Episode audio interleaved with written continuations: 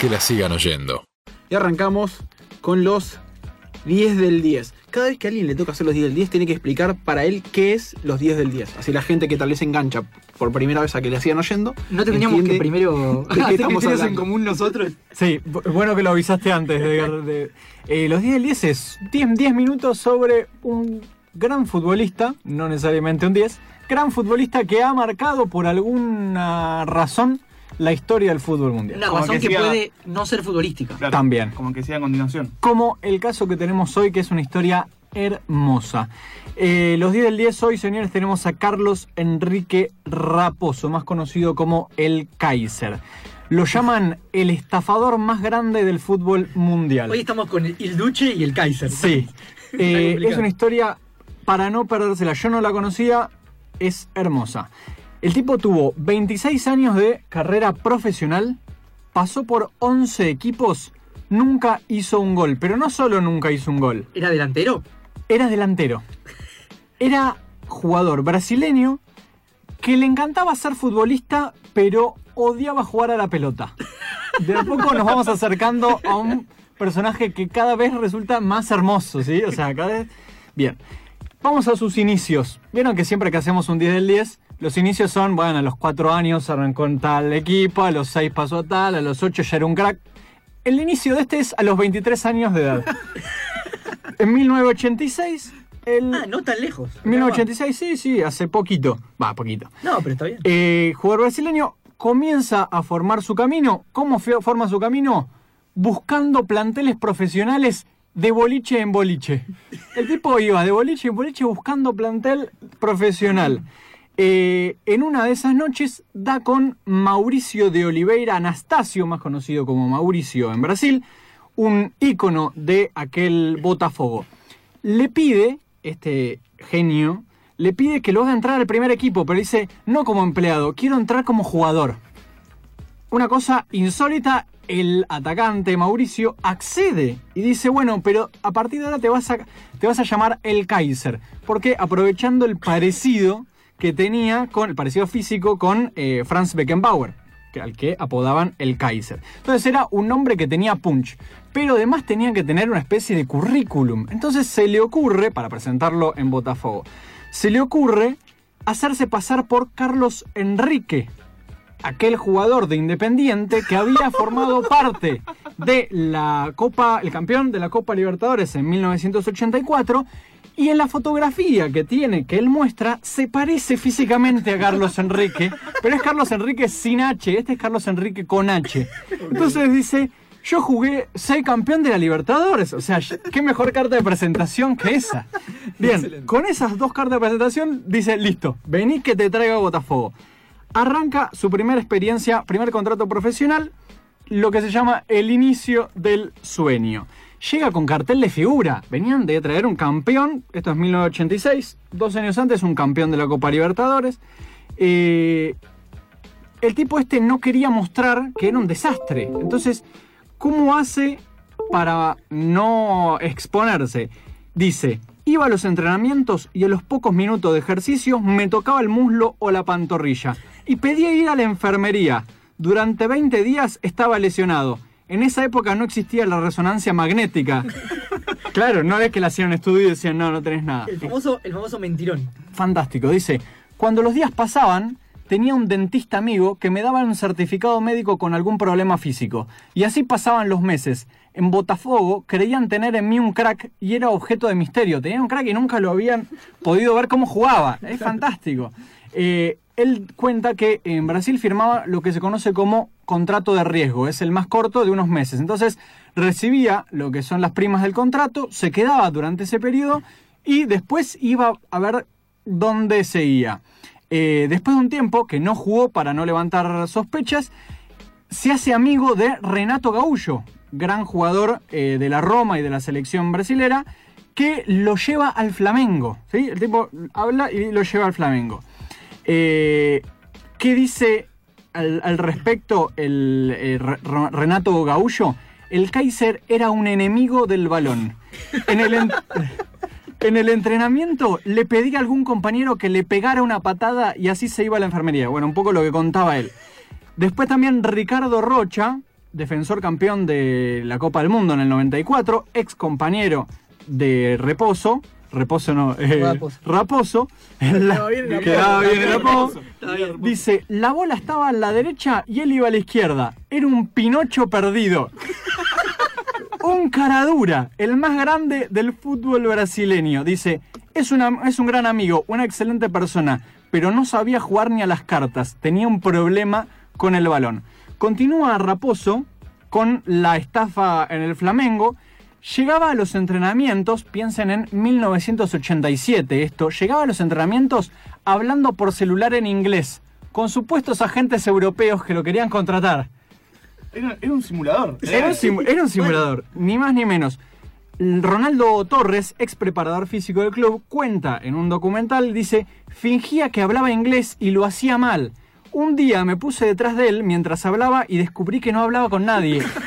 Ahí fue que descubre que el tipo estaba metiendo cualquier cosa. Sin jugar un solo minuto, el Kaiser logra su primer fichaje internacional. Se hizo amigo de periodistas y consiguió que hicieran un artículo periodístico hablando maravillas de él. Piensen, en esta época no había videos de YouTube, no había manera de...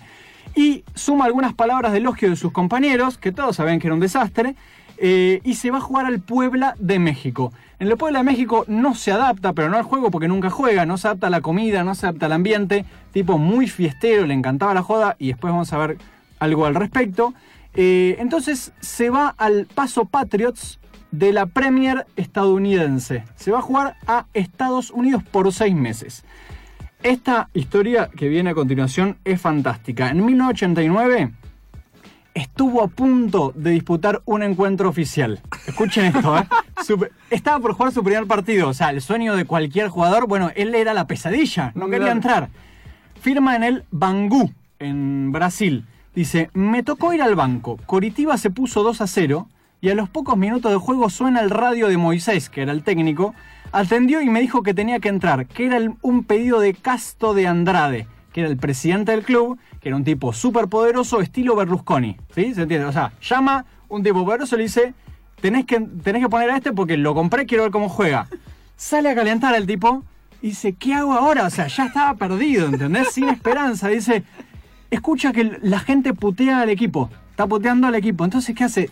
Salta al alambrado, se va a cagar a piñas con, con- con la hinchada, lo echan, lo expulsan antes de que arranque el partido. Va, fantástico, o sea, lo expulsan. Espectacular. En el entretiempo de Andrade, este capo Berlusconi, baja calientísimo al, al vestuario a increparlo. Raposo lo frena y le dice, antes que diga cualquier cosa, Dios me dio un padre biológico y me dio otro. Supuestamente el presidente este. Así que nunca voy a permitir que los hinchas digan que mi padre es un ladrón, que hace cosas malas, y eso es lo que dijeron los hinchas de usted. El tipo que lo quería matar, lo agarra de cuello, le da un beso y le avisa, y le dice a la secretaria que le dé seis meses más de contrato. O sea, estuve un año con para su- que todo esto sea una simulación de la historia. O sea, que no, sea para real. El no CEO de Bangú, eh, Pedro Nardelli, confirma esta historia en, esta, en este documental y dice, conocemos la historia, fue contratado por el club, en un momento dado hizo una temporada completa, que fue este el caso. En un momento da el gran salto, el salto soñado por todo jugador, va a Europa, llega a Europa. En 1990 aterriza en el Aja- Ajaccio francés. Llega como una estrella, no sé a esta altura cómo seguía siendo una estrella lo van a presentar. Tipo, presentación de eh, refuerzos, y el tipo es presentado en un estadio. Dice, el estadio era pequeño, pero estaba lleno de hinchas. Creía que solo entraba a saludar a los simpatizantes, pero había infinidad de balones. Teníamos que entrenar. El tipo se entera ahí que tenía que entrenar, no solo que tenía que ir a presentarse. Entonces dice, se iban a dar cuenta de que era horrible. ¿Qué hace el chabón? Esto es fantástico, es lo mejor que escuché en mi vida sobre un jugador. Tenía 50 pelotas en la cancha. Agarra una por una y se las tira a la, popu- a la pla- a la gente. Empieza a tirárselas y besándose el escudo. La gente se desesperaba, ¿entendés? O sea, estaban por atrás y dice, empecé a agarrar pelota por pelota y se las pateaba a los hinchas mientras al mismo tiempo saludaba y besaba el escudo de la camiseta. Los aficionados enloquecieron mientras que los dirigentes se agarraban la cabeza, claro, porque los hinchas se llevaron todas las pelotas. O sea, tenía hace 50 pelotas. Dice, fantástico. Aparte, el otro partido entra a los 20, faltando 20 minutos, eh, como era muy malo, se hace el lesionado y pide seguir a pesar del dolor por amor a la camiseta. O sea, ¿entendés? Se lesionado y dice, no, sigo, sigo, sigo. Con eso se hizo un no ídolo del club, pero todos lo querían. Eh, él dice, todos los equipos a los que me uní celebraron dos veces. Cuando firmé y luego cuando me fui. Fantástico. Vamos para terminar, que el reloj me corre. Vuelve a Brasil, pasa por América de Río Janeiro, Vasco da Gama, Fluminense, Palmeiras y Guaraní, es decir, equipos grandes, ¿sí? que no se sabe bien cómo entraron. Dice que en la concentración, y esto lo, lo- lo comenta él en el documental, llegaba dos días antes, ubicaba a las mujeres en una habitación dos pisos abajo y nadie se enteraba. Como ganábamos, estaba todo bien. El tipo era un fiestero, no le importaba nada. Dice él, era adicto al sexo, como Michael Douglas. ¿Por qué por qué la comparación? No, sé, pero lo dice él. Lo embarró Michael Douglas. Finalmente, con 38 años, optó por retirarse. ¡38! 38. barbaridad. Qué Y él locura. dijo, me siento culpable de no haber cumplido con las expectativas de la gente. Mucha gente buena creó expectativas a mi alrededor y nunca obtuvo resultados. Pero por otro lado, no me arrepiento de nada, dice. Los clubes engañan mucho a los futbolistas, alguno tenía que vengarse de ellos.